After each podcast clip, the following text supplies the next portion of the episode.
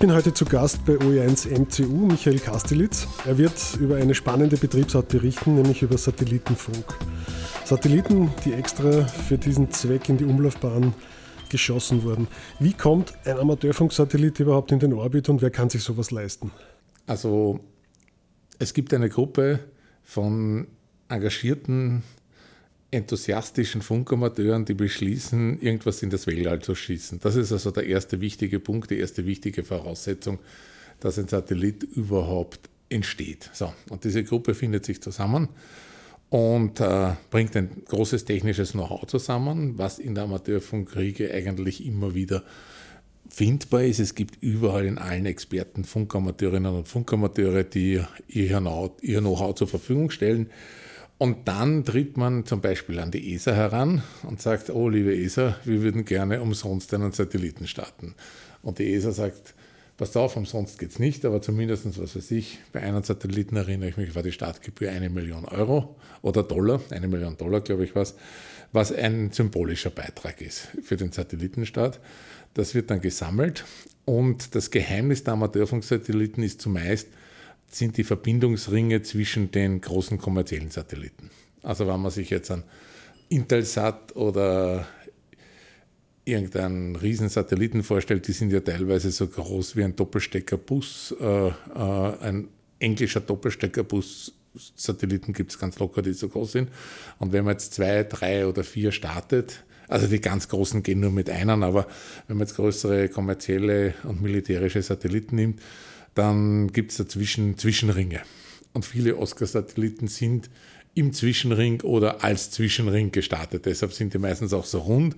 Und das heißt, da passt genau, der Oscar ist dann ein Zwischenring für die kommerziellen Satelliten, wird dann separiert. Und dann ist das natürlich äh, noch immer eine technische Herausforderung. Also von Rütteltest, Vakuumtests, ja, also diese Dinge, es klingt jetzt alles lustig, aber mein elektronisches Gerät ins Vakuum transportiert, im Hochvakuum, dann sieht man sehr schnell, dass da Teile ausgasen, dass der Kunststoff sich verflüchtigt oder irgendwas brüchig wird und das ist also dann schon schwierig und natürlich der Rütteltest auf der Rüttelplatte.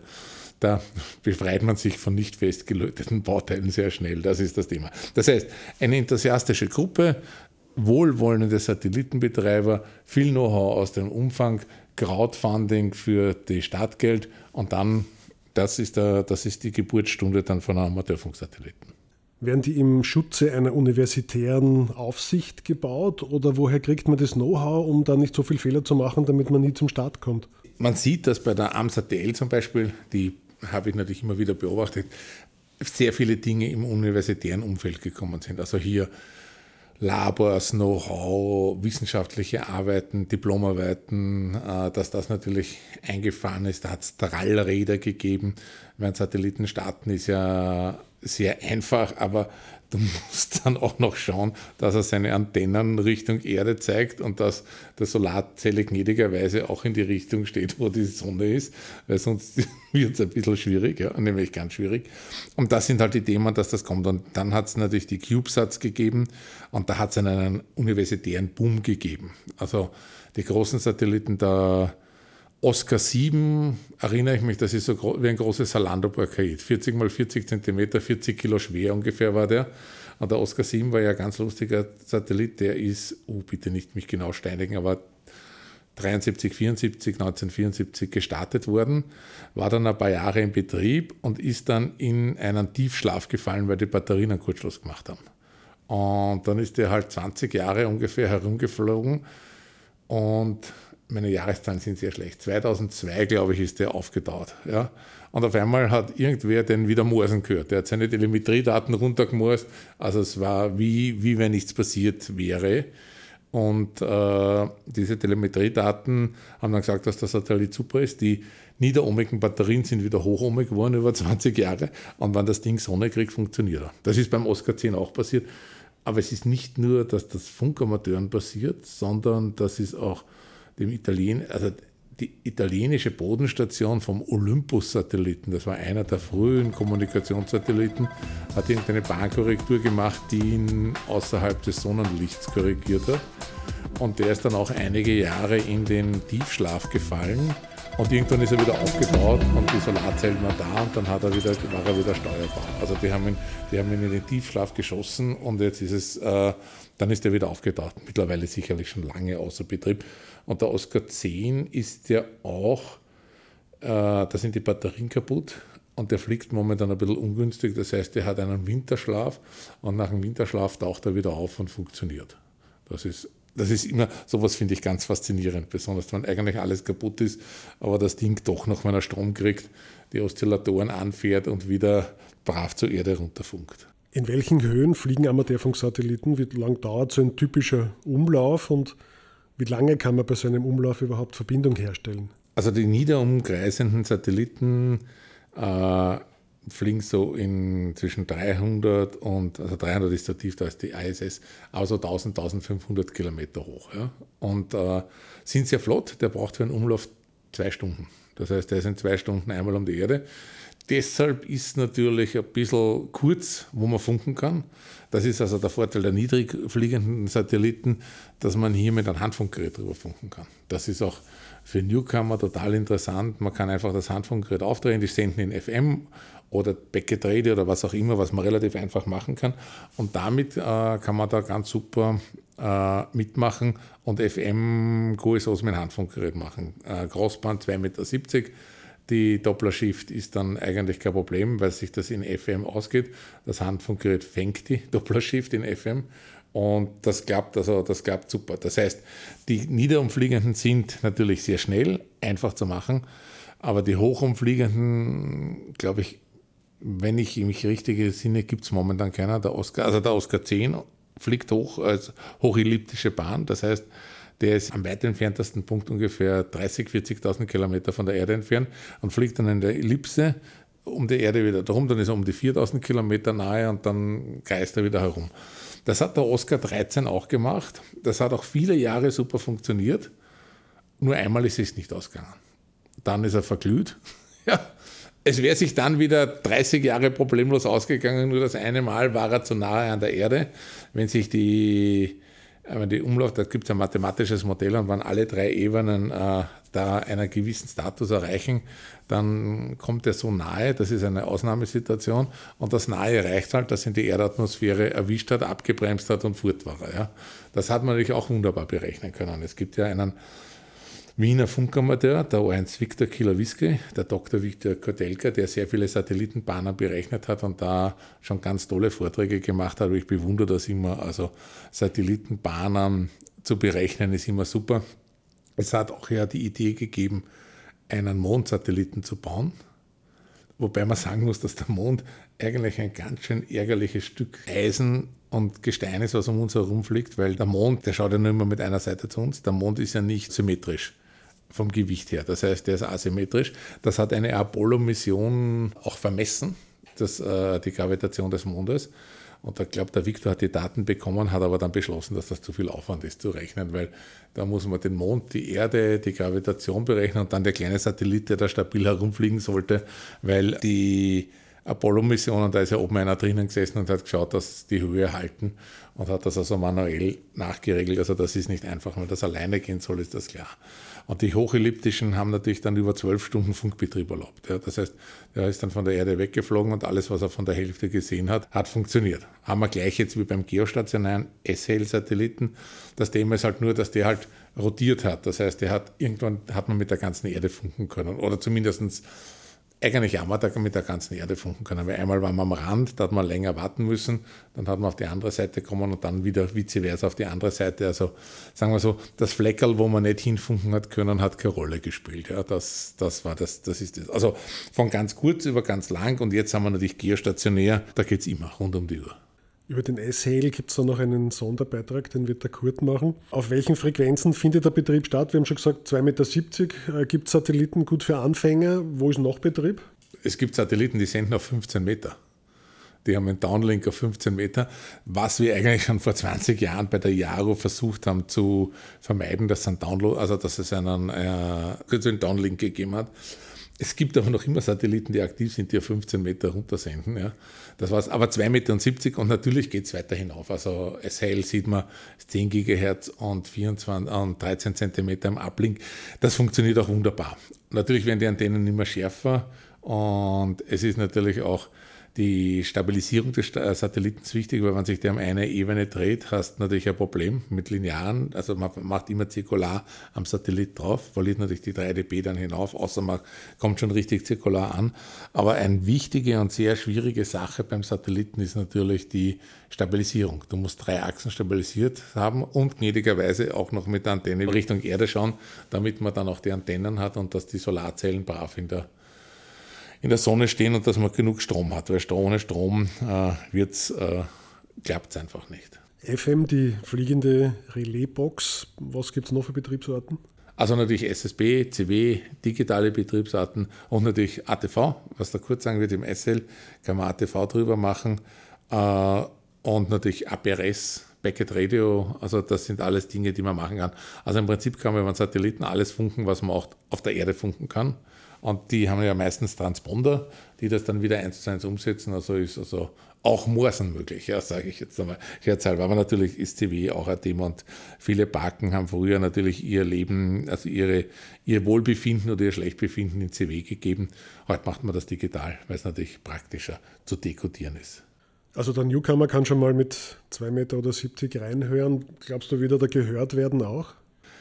Also, wenn, selbstverständlich, wenn ein bisschen Übung, aber ich kann mich erinnern, das letzte Mal in Südafrika beim Jota Camp haben wir das mit einer Zwei-Element-Jage gemacht. Ja. Zwei-Element, äh, nämlich äh, Kreuzdipol äh, auf einer Ebene 2 Meter, auf der anderen Seite 70 Zentimeter hinkalten, geht also schon. Auf einem Stock, ne? in der einen Hand Ja, nicht einmal ein Stock, hinten die Antenne kalten am Griff, die ja. war, der Boom ja, ja. war ein bisschen länger, also, kalten in die Richtung, wo man erwartet hat, das kann man ja sehr genau errechnen, die Kepler-Daten stehen zur Verfügung, das kann das iPhone in einer unendlichen Geschwindigkeit errechnen, wo der Satellit auftaucht, ja.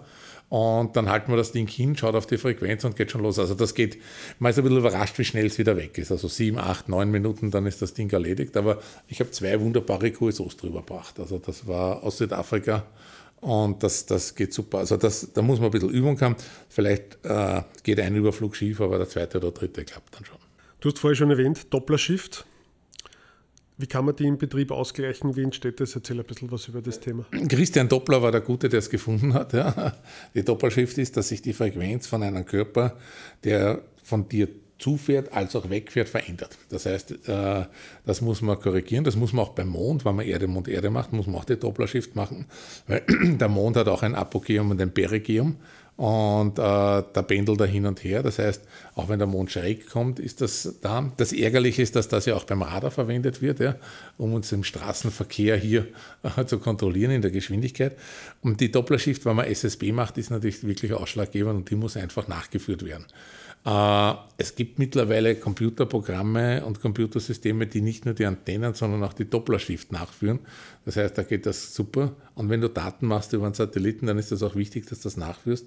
In FM ist kein Problem, weil der FM-Empfänger gewohnt ist, äh, das Sendesignal zu fangen und äh, hier richtig wiederzugeben. Es ist auch so, dass wir das durchaus sehen bei Mobilgeräten, die auf 70 cm über den Umsetzer gehen, die sind bis zu 3 Kilohertz daneben. Also das ist ganz lustig. Also wenn man die Funkgeräte, mit denen die Funkamateurinnen und Funkamateure so senden, anschaut, da sieht man, dass die ordentlich daneben sind. Also wenn man die mit einem gescheiten Empfänger noch daneben empfängt und schaut, dann sieht man, dass das weg ist.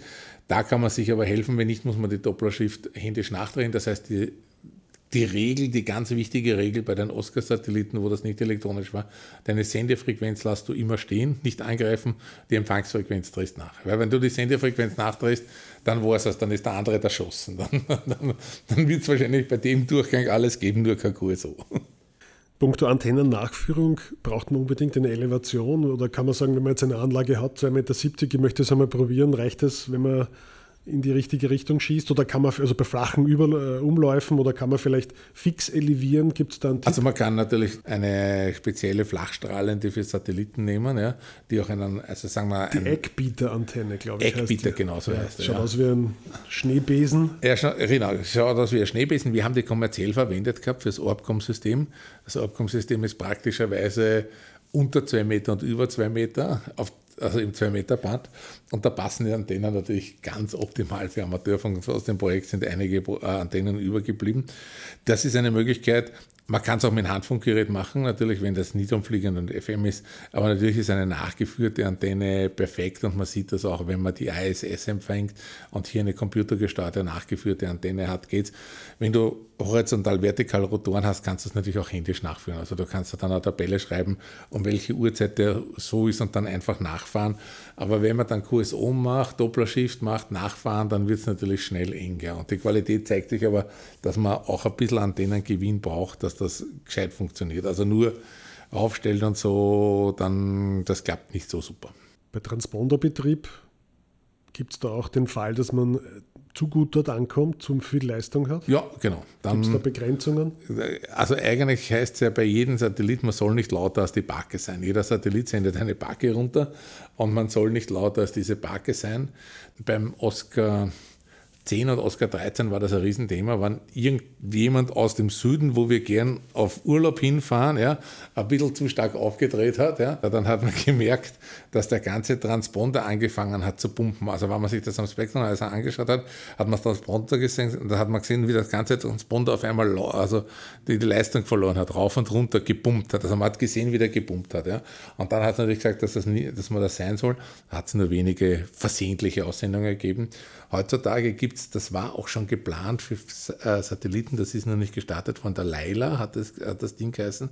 Wofür das gestanden ist, weiß ich nicht mehr, aber das war im Prinzip, da wurde die ganze, der, die ganze ZF vom Transponder digitalisiert und der hat elektronisch geschaut, wer zu stark ist und hat den gedämpft. Und jetzt äh, äh, S-Hail, das wird der Kurt erzählen, der macht das überhaupt automatisch. Das weiß ich aber noch nicht genau, wie er das, ich war noch nicht so stark, deshalb weiß ich es nicht, aber ich glaube, der macht dann einen Pfiff oder einen Träger und auf jeden Fall kann kann er das notchen und äh, so wie die kommerziellen Satelliten, die machen dann einen Notch drauf und äh, dämpfen das bis zu 90 dB dass das Signal dann verschwindet, weil das natürlich den Transponder runterzieht. Und bei großen kommerziellen Satelliten ist ja nicht nur ein Fernsehsignal oder ein Saten, sondern viele drauf. Das heißt, wenn der das übersteuert, leiden alle.